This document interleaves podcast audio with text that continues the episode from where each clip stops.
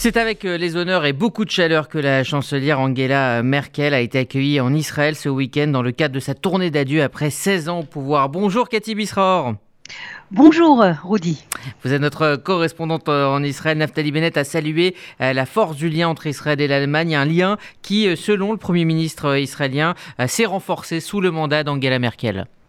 Oui, je crois que du point de vue euh, israélien, il y a euh, deux points principaux dans ce voyage d'adieu hein, de Merkel, euh, qui s'en va en ce moment même d'ailleurs d'Israël. D'ailleurs, pour nos auditeurs qui nous écoutent à partir d'Israël, c'est la raison pour laquelle il y a des embouteillages monstres sur l'autoroute Jérusalem en direction de l'aéroport Ben Gurion. Alors, le premier point, vous l'avez dit, Rudy, ce voyage d'adieu, c'est un coup de chapeau en fait à la politique d'Angela Merkel du point de vue israélien, parce que pour Israël, si vous voulez, euh, la politique qu'a menée Angela Merkel vis-à-vis d'Israël depuis 16 ans, c'est le modèle euh, diplomatique que l'Europe, toute l'Europe devrait, euh, suivre. Au moment donné où il y a d'autres voix en Europe, où il y a des grincements dedans vis-à-vis d'Israël, ce qu'on a voulu dire ici en Israël, c'est qu'Israël, faut pas oublier, existe, vit au Moyen-Orient, lutte encore pour son existence et que cette volonté d'Angela Merkel de dire la sécurité d'Israël avant tout et d'une manière même incroyable même souvent même plus que les États-Unis euh, d'Amérique. Ça doit être le modèle euh, relationnel entre Israël et l'Europe. Donc ça, c'est le premier point. Le deuxième point, c'est euh, l'Iran.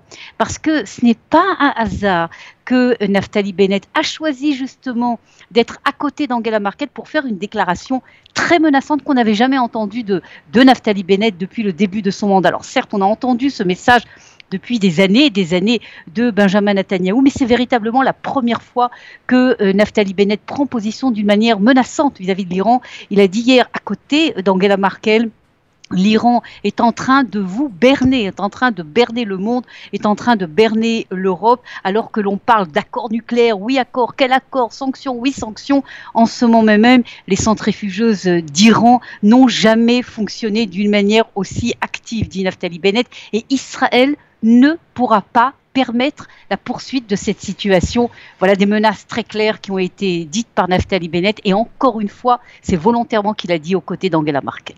Alors diplomatie, euh, toujours l'ancien secrétaire d'État américain Mike Pompeo était lui aussi en Israël euh, ce week-end, plus précisément, et c'est pas un détail, en Cisjordanie. Exactement, en Cisjordanie.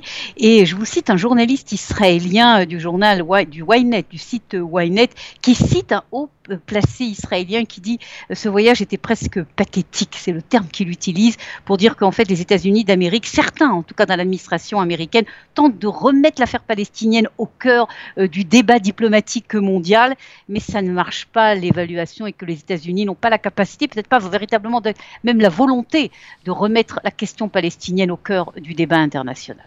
Et puis, euh, à deux jours du Yom Aliyah, hein, qui célèbre l'immigration juive en Israël, eh bien, le ministère de l'immigration et l'agence juive avance ce chiffre. Euh, L'Alia a augmenté de 31% depuis le début de cette année. Quels sont les détails qui se cachent derrière ce chiffre, Cathy?